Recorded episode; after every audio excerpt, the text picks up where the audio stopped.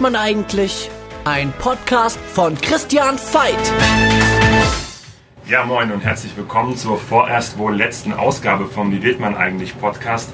Heute ist ein ganz spezieller Gast hier, der selbst hier an der Hochschule der Medien studiert hat, und zwar Celine Flores. Grüß dich, Celine. Hi. Toll, dass du da bist. Äh, bei dir finde ich es unglaublich schwer zu sagen, was du eigentlich machst. Ich äh, habe jetzt mal eine Seite zusammengeschrieben, quasi, ich mache einen kleinen Ausschnitt. Und zwar, ähm, du bist Moderatorin, du bist Innovationstrainerin, du bist Miss Universe Germany, du bist Influencerin, du wurdest von LinkedIn zur Top Voice 2018 gekürt und machst noch viel mehr Dinge, auf die wir wahrscheinlich auch gleich ähm, zu sprechen äh, kommen werden. Also eigentlich kann man ja sagen bei dir, wie wird man eigentlich Powerfrau? Ja, erstmal danke für diesen sehr äh, ehrenswerten Titel. Ähm, ja, das trifft vielleicht insofern zu, als dass ich, wie du sagst, eben viele verschiedene Dinge mache und ähm, auch eine ganz verrückte Kombination eigentlich aus verschiedenen Dingen und äh, darüber erzähle ich natürlich gleich gerne mehr. Ja, du, du hast schon angesprochen, du, du machst viele Dinge oder wir haben es gerade schon äh, von gehabt. Der ein oder andere kennt dich wahrscheinlich mittlerweile von Instagram, wo du auch fast 10.000 Follower hast. Wie gesagt, von LinkedIn, ähm, da auch ein paar, mehrere 10.000 Follower. Vielleicht kannst du aber noch mal kurz ja, was zu dir sagen, dich beschreiben, was du für einen Hintergrund hast und was du aktuell auch ähm, angibst, wenn man dich fragt, was für einen Beruf du ausübst. Ja, wir haben ja gerade schon gemerkt, ne, welchen Beruf ich ausübe. Das kann ich gerade selber schwer definieren oder das definiere ich gerade auch selber noch so ein bisschen, weil ich jetzt eben seit äh, Januar selbstständig bin. Habe ähm, Kommunikationswissenschaft in Hohenheim studiert, dann Unternehmenskommunikation im Master hier an der Hochschule der Medien. So ist im Prinzip mein Uni-Werdegang und habe neben dem Studium aber immer schon ganz viele verschiedene Jobs gemacht. Also ähm, von ZDF Arte, da war ich im Praktikum, dann bei ZDF im Auslandsstudio in London und ähm, bei Stugi TV, das ist ja auch ein regionaler Sender hier für ähm, ja so ein Jugend-Online-Sender letztendlich. Habe mich da im Bereich Moderation ausprobiert, habe das dann eben auch hier an der Hochschule der Medien weitergeführt ähm, in diesem Moderationsprogramm. So kam ich eben auf diese Moderationsschiene und dann das andere eben dieses Innovationstrainerin, was ich da mache. Das ähm, kam so zustande, dass ich zum einen das hier als Vertiefung im Master hatte, also Innovationsmanagement und da sozusagen das theoretische Handwerk erlernt habe und da bin ich auch dann, muss ich sagen, auch so auf den Geschmack gekommen, auf dem Startup Weekend hier an der Uni oder an der Hochschule. Und ähm, dann habe ich das weitergeführt bei Ernst Young, bei einer äh, großen Unternehmensberatung und Wirtschaftsprüfungsgesellschaft und bin da eben diesem Innovationsteam beigetreten und äh, habe dann eben Workshops gegeben zu Innovation, Disruption. Wie hält man sein Geschäftsmodell im Prinzip auf dem Laufenden, um in Zukunft äh, wettbewerbsfähig zu sein? Und das hat mir total Spaß gemacht. Und so habe ich mich dann so in zwei verschiedenen Themen vertieft, die aber letztendlich ja auch zusammenspielen, weil wenn ich so einen Workshop gebe zum Thema Innovation, Kommunikation moderiere ich den ja im Prinzip auch. Das heißt, ähm, beides hilft mir irgendwie in diesen Jobs. Jetzt wirft man unserer Generation ja oftmals vor, ähm, sich nicht festlegen zu können. Es gibt ja gerade die Debatte, soll man jetzt Spezialist werden oder Generalist? Ähm, wie hast du denn das gehandhabt? Oder hast du schon früh für dich erkannt, dass du gerne moderierst? Mm, ja, ich glaube, das habe ich schon relativ früh erkannt. Also ich habe damals äh, war ich eben schon Klassensprecherin. Ich glaube, das sind so kleine Sachen, die man aber tatsächlich auch schon in so einem Werdegang irgendwie dazu zählen kann, ähm, in gewisser Weise. Und ähm, habe das dann letztendlich einfach verfolgt, weil das mein Interesse war. Also eben bei diesem Online-Sender mich da selber ausprobiert und ähm, ja, so kam irgendwie eins zum anderen. Und ich würde trotzdem sagen, also das ist tatsächlich eine gute Frage, Generalist oder Spezialist. Und mich hat das selber immer gestört. Also ich wäre gerne ein krasser Spezialist in irgendwas, aber ich glaube, man darf da nicht so drauf hinarbeiten. Also ich habe im ganzen Studium immer so gedacht, hm, für was will ich stehen? In was will ich der Spezialist sein? Aber ich glaube eben, das ergibt sich über die Zeit. Und jetzt habe ich zum Beispiel mit diesem Innovationsthema und eben ähm, ja als Beraterin letztendlich Unternehmen zu helfen, innovativ zu denken, agil zu denken, habe ich so mein Thema, muss ich sagen, glaube ich, ganz gut gefunden, ohne dass ich ähm, ja danach letztendlich gesucht habe. Also ich habe immer gesucht und am Ende ist mir das zugeflogen. Und ähm, ja, insofern würde ich schon sagen, das ist jetzt so mein Spezialgebiet. Und ähm, da möchte ich natürlich auch noch weiter wachsen und mich weiter weiterentwickeln und ähm, gucke mir deswegen auch ganz viele andere Trainer an und andere Workshops und wie die das machen, um da natürlich auch selber auf dem neuesten Stand zu bleiben.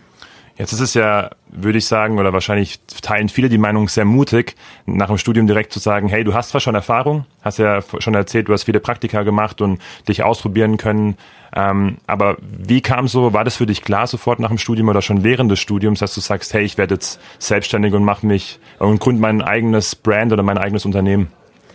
Hm, tatsächlich ist das so im letzten Jahr schon klar geworden, dass das so langfristig mein Ziel ist. Also ich würde, wollte immer gerne, dann im letzten Jahr hat sich das echt rauskristallisiert, was eigenes gründen und mein eigenes Unternehmen aufbauen. Aber, und das ist, finde ich, auch ganz wichtig, ich wollte nie gründen, um zu gründen, mhm. um zu sagen, ich habe gegründet und das halte ich auch nach wie vor nicht für sinnvoll und ähm, deswegen habe ich jetzt auch noch nichts wirklich gegründet. Also ich habe ja jetzt nicht eine Unternehmensberatung in dem Sinne aufgemacht, sondern bin jetzt erstmal selbstständig und gucke jetzt, wie das anläuft, in welchem Gebiet ich dann wirklich ja mich vertief auch noch mehr und ähm, wie das dazu kam, ist letztendlich schon über diese Sache, die ich bei LinkedIn mache. Also ähm, ich hätte natürlich beispielsweise auch bei EY anfangen können, bei Ernst Young. Ähm, die, das ist ein super Laden, ich habe mich da immer wohlgefühlt und die haben mir auch einen super Job angeboten. Ähm, aber letztendlich ist diese Sache auf LinkedIn, also nochmal kurz erklärt für die Leute, die es noch nicht wissen. Ich habe auf LinkedIn Anfang 2018 oder Mitte 2018 angefangen, Videos zu machen und war damit eine der ersten letztendlich in Deutschland, die das gemacht haben, weil eben niemand selber eigenen Content auf LinkedIn produziert hat, sondern alle haben Links oder so gepostet, aber keiner hat wirklich eigenen Content, eigene Videos, eigene Bilder, eigene Texte produziert. Und da war ich vielleicht so eine mit der First Mover und ähm, deswegen habe ich dann natürlich dann auch ja relativ schnell eine relativ große Reichweite aufgebaut, habe dann eben diese Auszeichnung bekommen und dadurch sind dann natürlich super viele Leute auf mich aufmerksam geworden. So und dann kamen immer mehr Anfragen. Hey, kannst du vielleicht einen Workshop für uns machen? Hey, ähm, keine Ahnung, willst du mal dazukommen zu so einem Meeting? Und das hat sich dann echt ähm, ja immer weiter aufgebaut, dass ich gesagt habe, also wenn ich mich irgendwie selbstständig mache, dann ist jetzt eigentlich der perfekte Moment, weil ich habe so viele Anfragen und wenn ich jetzt irgendwo fest einsteige, werde ich die niemals ausführen können und niemals annehmen können. Und ähm, ja, dann war noch kurz so der Gedanke, hm, vielleicht eine halb, halbe Stelle, um halt auch so ne, sich erstmal ein festes Gehalt zu sichern. Und am Ende habe ich gesagt, hey, nee, ich mache keine halben Sachen. ich springe jetzt ins kalte Wasser und probiere das einfach mal aus. Mm, ja, und jetzt äh, mal schauen. Das ist ja jetzt der erste Monat, ne? 23 Tage bin ich selbstständig. Ja, herzlichen Glückwunsch schon mal dazu. ja, es läuft also gerade erst an im Prinzip. Aber da hat mir LinkedIn, muss ich sagen, schon geholfen. Also den, den Kick zu geben, dass ich einfach schon tatsächlich eine Kundenbasis hatte mhm. ähm, und nicht von null gestartet bin. Wie kam es dann mit LinkedIn? Also, um es nochmal zu erklären, Ahead heißt dein Format. Da sprichst du mit, mit ähm, CEOs oder mit innovativen Menschen, äh, moderierst auch immer das Ganze durch. Ähm, wieso wäre auch ein Format für YouTube zum Beispiel gewesen? Also viele machen ja YouTube. Wie mhm. kam dann, du hast gesagt, du warst eine der First Moverinnen in Deutschland. Wieso gerade LinkedIn? weil das eben so der White Spot war. Also auf YouTube ähm, muss, also gibt's halt einfach unheimlich viele, die auch schon ähnliche Themen bespielen und ähm, auf Instagram ist einfach Innovationsmanagement oder keine Ahnung, das ist da einfach kein Thema. Also ich meine, da, da geht es um Mode, um Lifestyle, um Healthy und keine Ahnung, Foodblogs und ähm, das ist ja was ein ganz anderes Thema. Und LinkedIn, da denke ich, sind einfach schon die richtigen Leute am richtigen Ort. Und es hat eben keiner so richtig gemacht. Und dann spielen natürlich auch solche Sachen wie ähm, ja so ein Algorithmus eine Rolle. Also auf YouTube oder auf Instagram berücksichtigt der Algorithmus so ganz kleine Accounts kaum mehr. Also da ist es einfach unheimlich schwer, ähm, sich so eine Reichweite aufzubauen. Und LinkedIn ist da noch ähm, recht jung und da geht das jetzt noch ganz gut. Und deswegen, also das habe ich einfach gesehen und gedacht, ich mache das jetzt. Also sehr spannend. Ähm, war da das Studium auch für dich an der Hochschule der Medien ähm, wichtig oder wie hast, also wie hast du gesehen, ähm, okay, da gibt es jetzt einen White Spot, da ist noch ein weißer Fleck, weil es gibt ja auch, wie du sagst, ähm, bei Instagram, bei YouTube immer den, den ganzen Food-Bereich, den Lifestyle-Bereich mit Mode und da hat man das Gefühl, es gibt immer noch mehr anstatt mal, wie du es jetzt gemacht hast, zu schauen, hey, wo gibt's denn nix? Also wie, wie, woher hast du die Kompetenz oder woher hast du das, das Auge dafür genommen, um zu sehen, da passt es jetzt rein?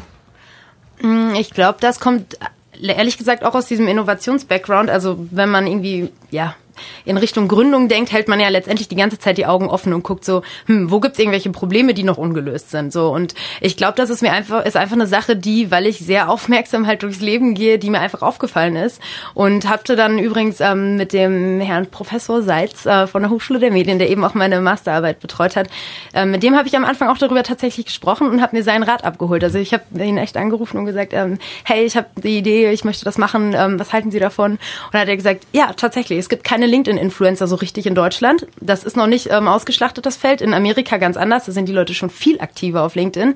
In Deutschland weniger und ähm, probier das doch. Und er hat mich dann, muss ich schon sagen, ähm, auch nochmal so ermutigt, äh, das zu tun. Und klar, die Videokompetenz hatte ich von diesen ganzen Fernsehpraktikas und ähm, Moderationstrainings und was auch immer ich da schon alles gemacht hatte. Ähm, und so äh, habe ich mich das dann einfach mal getraut. Celine, jetzt hast du schon gesagt, ähm aber wir haben schon drüber gesprochen, du machst sehr viel. Wie sieht denn bei dir jetzt, du bist seit einem Monat, seit 23 Tagen genau selbstständig, wie sieht denn aktuell so ein Tag oder vielleicht auch interessanterweise eher eine Woche bei dir aus?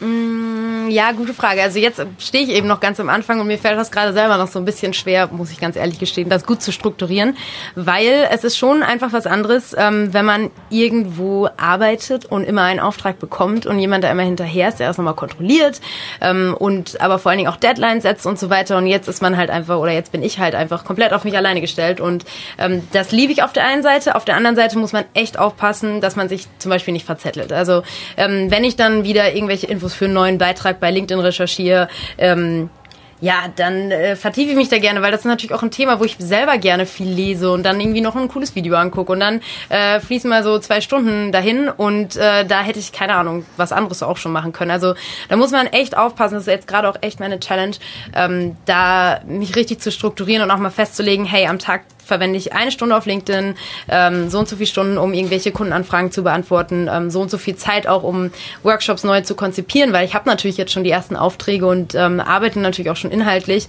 Und ähm, genau, also das ist auf jeden Fall, wenn man anfängt, noch äh, sehr äh, schwer, aber auch, weil es total viel ist am Anfang. Ne? Also allein diese Sachen Steuerberater, dann ähm, ich bin gerade nach München gezogen, auch noch solche Sachen wie ummelden. Das kommt auf einmal, kommt alles zusammen ähm, und dann äh, auch so Kleinigkeiten wie noch an der Uni bin ich noch immatrikuliert. Ich muss mich extra matrikulieren und das sind einfach 100 Sachen am Anfang, ähm, genau, wo man sich erstmal strukturieren muss. Und ich glaube jetzt, äh, wenn das alles mal anläuft, so in drei Monaten, frag mich noch mal, dann okay. bin ich hyperstrukturiert.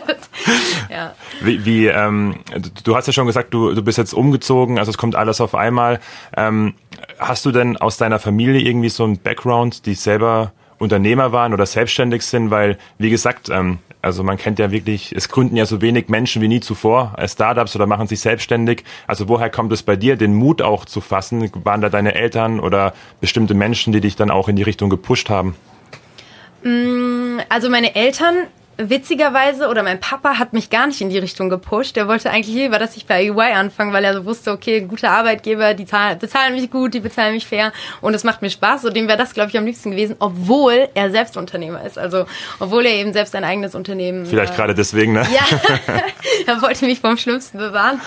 Nee, insofern, ähm, mein Papa ist natürlich da schon auch ein Vorbild für mich und ähm, kann mir jetzt auch viel helfen. Also klar, den rufe ich ähm, ja alle zwei Tage eigentlich an und frage ihn alles Mögliche natürlich, ne? Auch ähm, ja, zu verschiedenen Kundenaufträgen, so Kleinigkeiten, wenn man das neu anfängt, wie man das und das abwickelt. Und ähm, genau, also der hilft mir und ist ein großes Vorbild, ähm, aber grundsätzlich auch vielleicht ähm, muss ich schon auch vielleicht ein bisschen sagen durch die HDM, weil ich hier halt eben auch an diesem äh, Startup Weekend teilgenommen habe und da das erste Mal eben auch so Ideen mitentwickelt habe und mir dann so klar war, boah, wie cool ist das denn? Es gibt so viel Potenzial. Es liegen eigentlich äh, Geschäftsideen auf der Straße rum. Also wirklich, mir fallen so viele Sachen ein, die man machen könnte. Man muss sich eher einfach nur einfach mal eins rauspicken und dann anfangen tatsächlich. Und ähm, das hat mich dann so motiviert. Also mit diesem Startup Weekend hat das begonnen und dann habe ich mich auch immer mehr in dieser Szene bewegt. Ne? Durch das Format habe ich dann auch mit Gründern Interviews geführt. Jetzt auch übrigens ähm, nächste Woche in Berlin bin ich bei Mapify, auch ein ganz junges Startup, die super erfolgreich sind und ähm, mache mit denen Interview. Und so kommt man, ne? so kommt das dann das eine zum anderen. Man lernt immer mehr Leute Leute kennen und je mehr Erfolgsgeschichten man hört, desto motivierter ist man irgendwie auch und ähm, das treibt einen dann irgendwie an. Ja.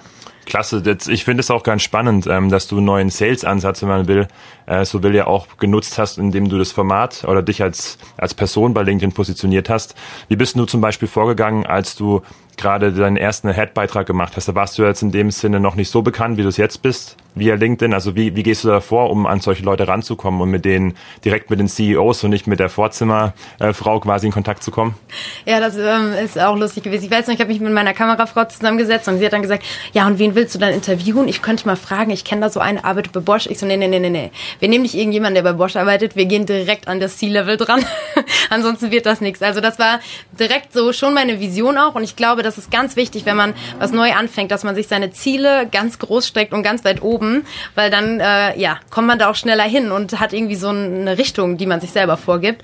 Und das war definitiv mein Ziel. Und dann war für mich natürlich der erste Schritt ähm, bei EY.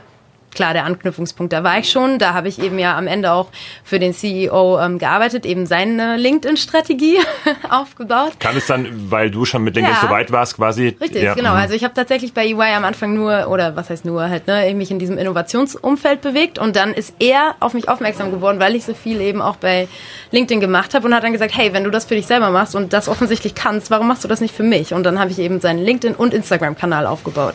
Ja, so kam das dazu. Und so hatte ich natürlich dann super Kontakt über ihn ähm, direkt zu dem Chief Innovation ähm, Officer bei EY und ähm, ja, damit direkt die besten Ansprechpartner. Und wenn man einen von denen hat, dann kriegt man die anderen ja alle, weil dann kann man sagen, hey, ich habe den interviewt und dann fühlen die sich sicherer. Dann denken sie, ja gut, wenn der das gemacht hat, dann mache ich das auch. Quasi so ein Schneeball, ne? Genau, richtig. Jetzt ähm, bist du ja nicht nur bei LinkedIn ähm, erfolgreich unterwegs, sondern auch bei, wie gesagt, schon vorhin Instagram. Du bist auch Miss Universe Germany geworden und warst dann bei der Miss Universe Wahl. Wie kam es denn dazu? Also das ist ja nochmal was Moderation, Innovation und dann nochmal so ein Contest. Wie war das so eine Strategie von dir, um zu sagen, hey, ich gucke schon, dass es irgendwie so eine Brand, meine, meine Bekanntheit ähm, steigert oder wie kam es dazu? Nee, ähm, ganz ehrlich gesagt, das hat eigentlich nichts miteinander zu tun.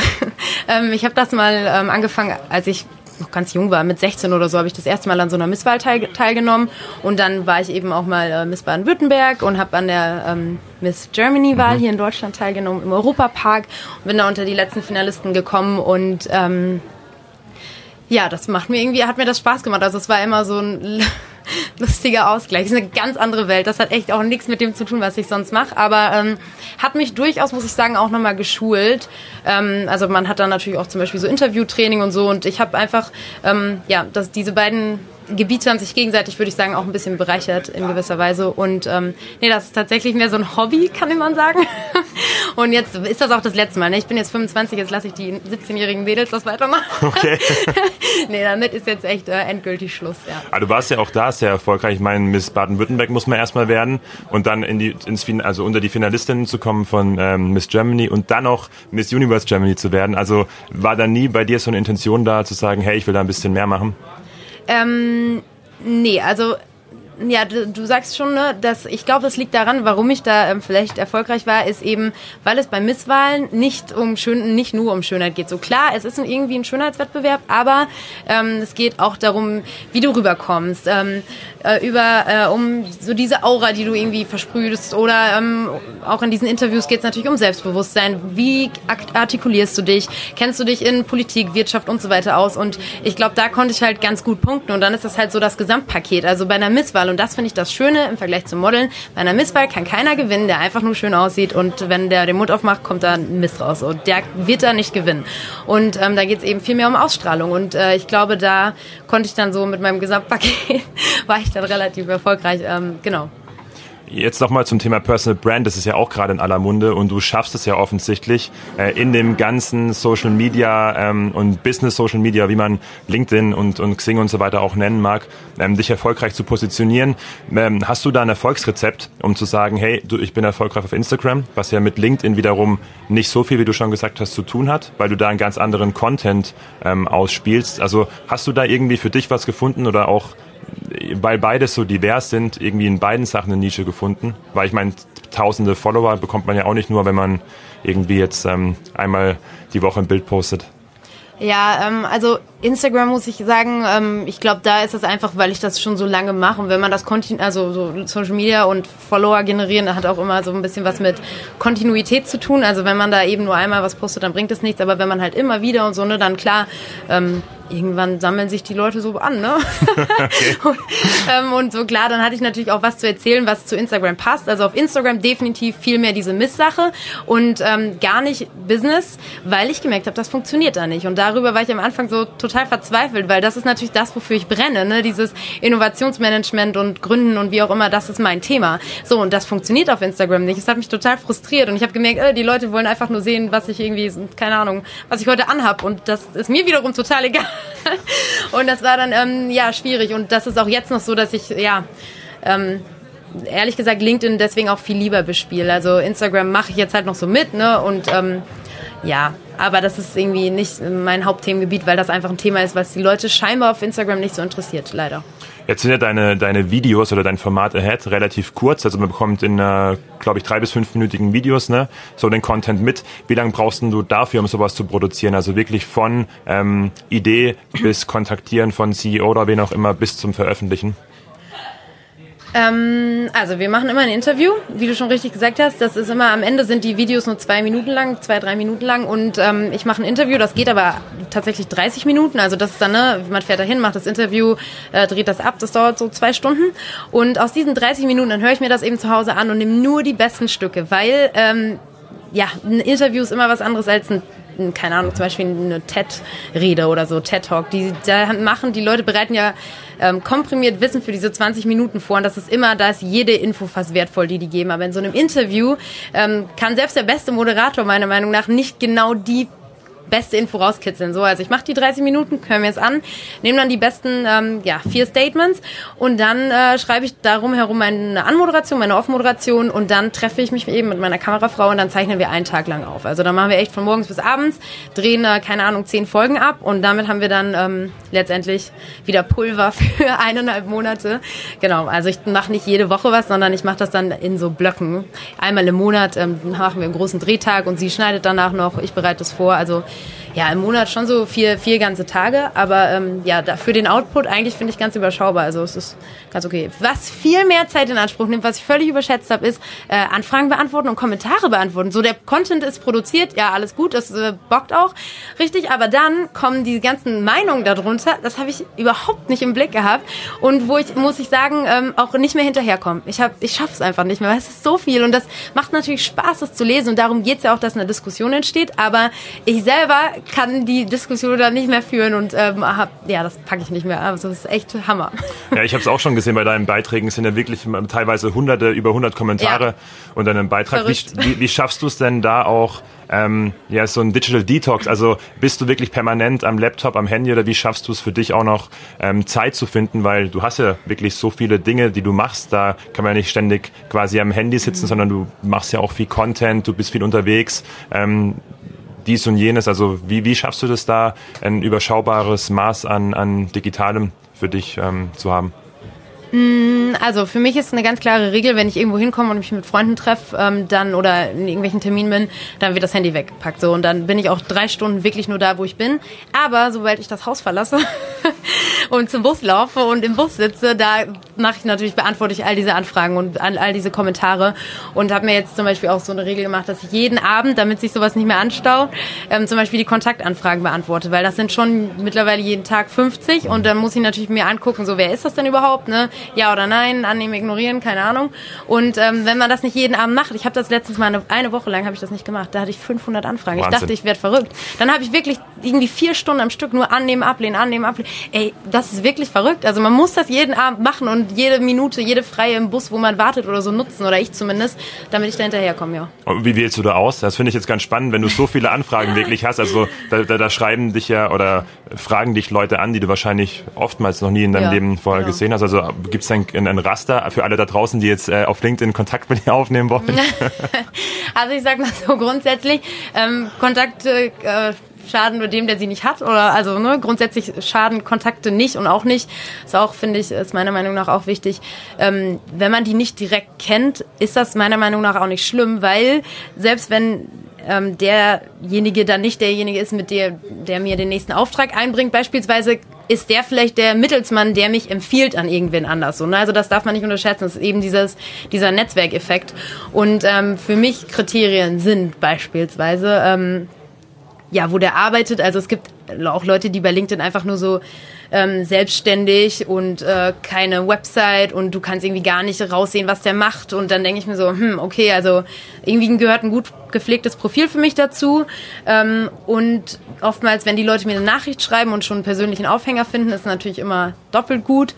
Und dann aber auch zum Beispiel, wie viele gemeinsame Freunde. Also wenn das irgendwie ja, irgendwie ein komisches Profil ist und der dann keinen gemeinsamen Freund hat. Und mittlerweile habe ich nun wirklich so viele Kontakte auch in diesem Netzwerk, dass man fast immer irgendwen gemeinsam mit mir kennt. Und das ist dann schon auch ein Kriterium, also, ne?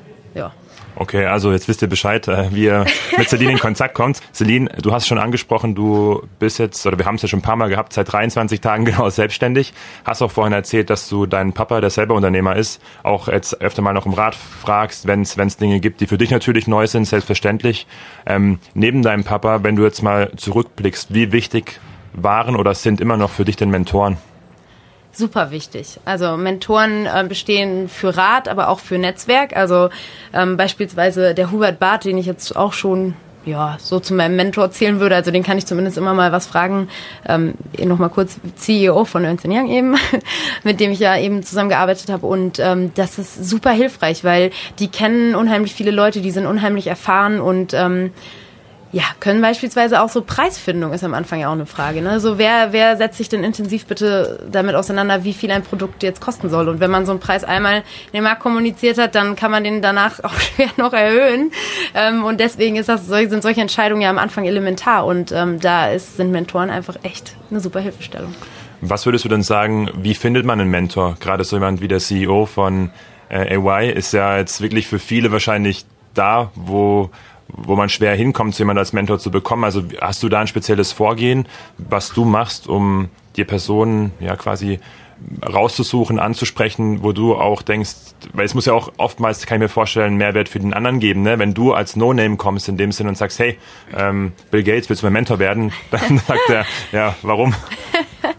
ähm, ja, also Puh, auch so eine Sache. Ich glaube, man kann nicht so losgehen und sagen, ich suche mir jetzt einen Mentor, sondern die, das ergibt sich so in der Laufbahn. Ich würde beispielsweise auch sagen, wer ein Mentor vielleicht für mich ist, ist immer der Herr Seitz eben, mein oder dein Professor auch, ähm, weil der auch einfach immer super Ratschläge gibt. Und ich glaube, ähm, bei Mentoren muss es ähm, nicht nur auf der professionellen Ebene irgendwie passen, dass man sagt, okay, er, ich kann irgendwie von demjenigen lernen oder eventuell eher auch von mir, sondern eben auch auf der persönlichen Ebene. Das ist, glaube ich, noch wichtiger. Also da muss einfach direkt so eine so ein Connection da sein. Man muss irgendwie so klicken ähm, und sich gut verstehen auf menschlicher Ebene. Und dann, glaube ich, ähm, wird ein Mentor auf einen aufmerksam, wenn man irgendwie was mitbringt, was den begeistert. Also wenn man den irgendwie begeistern kann, wenn er merkt, man ist motiviert, man ist irgendwie ähm, engagiert und brennt für irgendein Thema, dann, ähm, dann ja, finden auch äh, ältere Leute, die schon sehr erfahren sind, das einfach, glaube ich, erfrischen und denken so, ach Mensch, ähm, ich sehe da Potenzial. So und du musst irgendwie zeigen, dass du Potenzial hast und dann werden die von alleine auf dich aufmerksam und dann musst, ähm, also deswegen, ich glaube, es ist schwer als als junger Mensch einen Mentor zu suchen, sondern ich glaube, es ist eher andersrum. Die Älteren gucken nach Potenzialen und sagen sagen dann so, hey, der ist, den finde ich super, den möchte ich fördern. Und deswegen muss man einfach, ja, ähm, das ausstrahlen, was man letztendlich auch erreichen möchte. Und dann kommen die von alleine auf einen zu. Ist da für dich auch also Social Media oder LinkedIn äh, zentral dafür, damit man eben die Aufmerksamkeit bekommt, von der du gerade sprichst? Mm, ich glaube, tatsächlich richtige Mentoren, die einen so die Karriere lang begleiten, findet man eher so persönlich und im, im echten Leben, sage ich mal.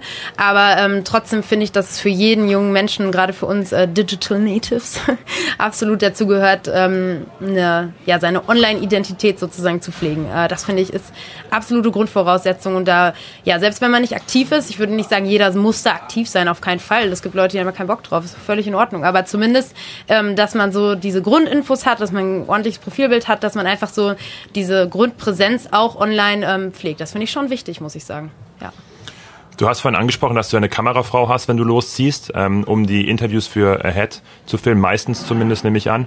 Ähm, wie ist es denn sonst für dich? Also du bist ja jetzt eine, wenn man so will, eine One-Woman-Show, so nimmt man es zumindest wahr. Oder hast du da genügend Leute oder wo suchst du dir die Leute, mit denen du auch bisschen die Bälle hin und her spielen kannst, um auf neue Ideen zu kommen, neuen Content zu kreieren? Oder vielleicht kannst du da mal einen kurzen Einblick geben, wie du da vorgehst. Genau, also jetzt gerade bin ich tatsächlich noch eine One-Woman-Show und äh, das äh, stört mich auch so ein bisschen, weil grundsätzlich ähm, ja möchte ich natürlich irgendwas gründen, was skalierbar ist. Und deswegen, ähm, ja, ich mache das jetzt gerade, also arbeite als Moderatorin und Innovationstrainerin, aber das ist nicht langfristig das, was ich machen möchte. Also ich möchte ähm, ja keine One-Woman-Show sein, sondern ich möchte irgendwas aufbauen, was auch ohne mich existieren kann.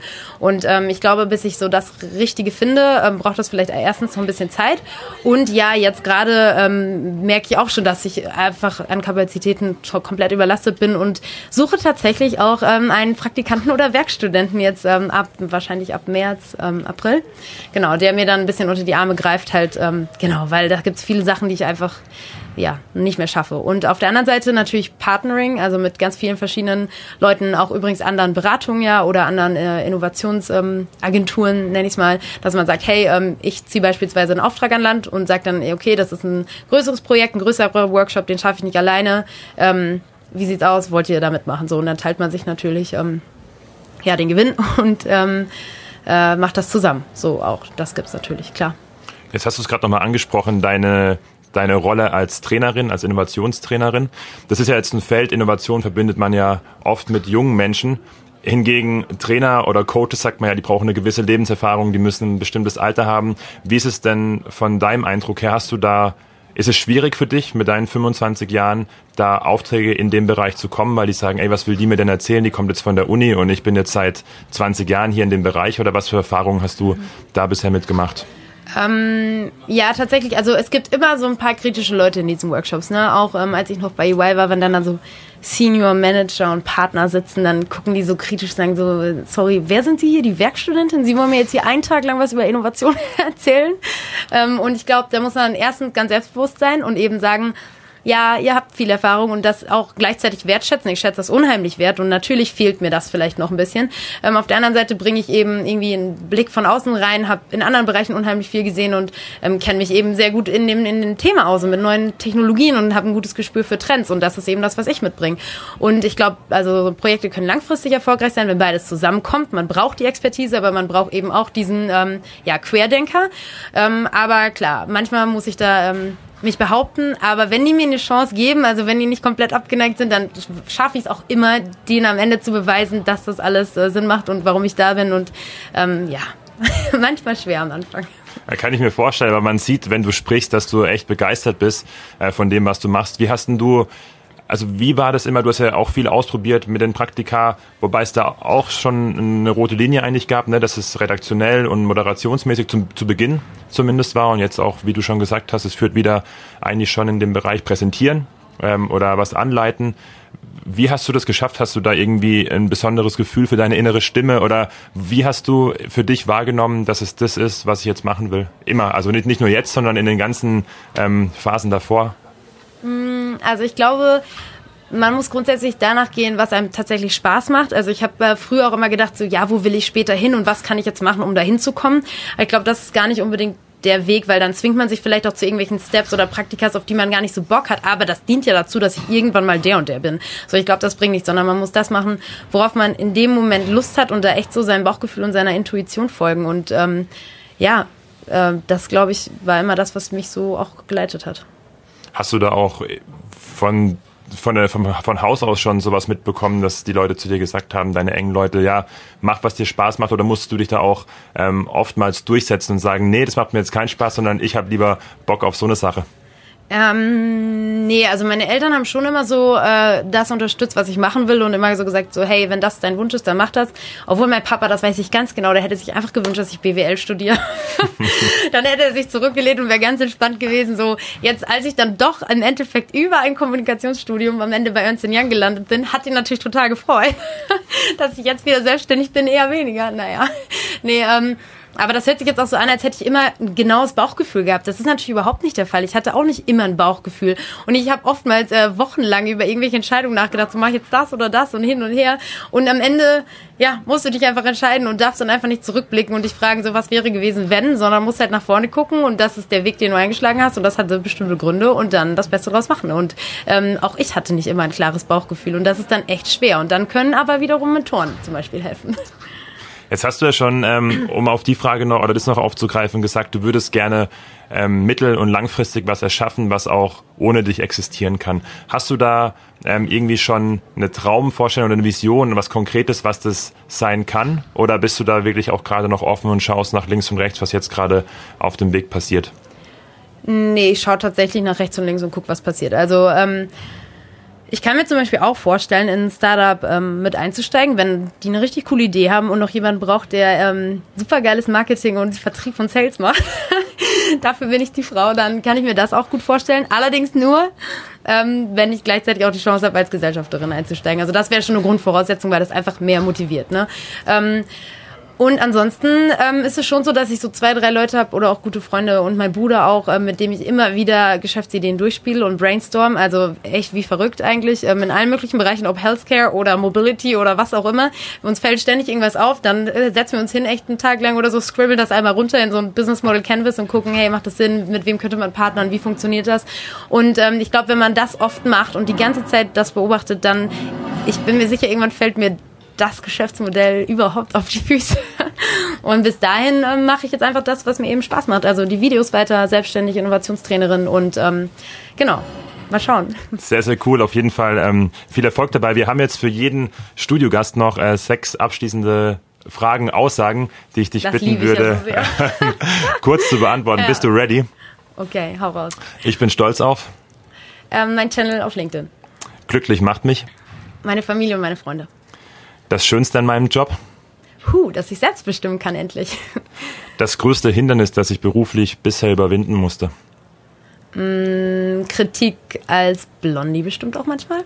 Leider. das treibt mich an. Mein Traum, meine Vision, eben was Großes zu erschaffen. Und das Letzte, wie findet man heraus, jobmäßig, was zu einem passt? Auf sein Bauchgefühl hören, sich in ganz vielen verschiedenen Richtung auszuprobieren und vielleicht auch per Ausschlussverfahren zu entscheiden.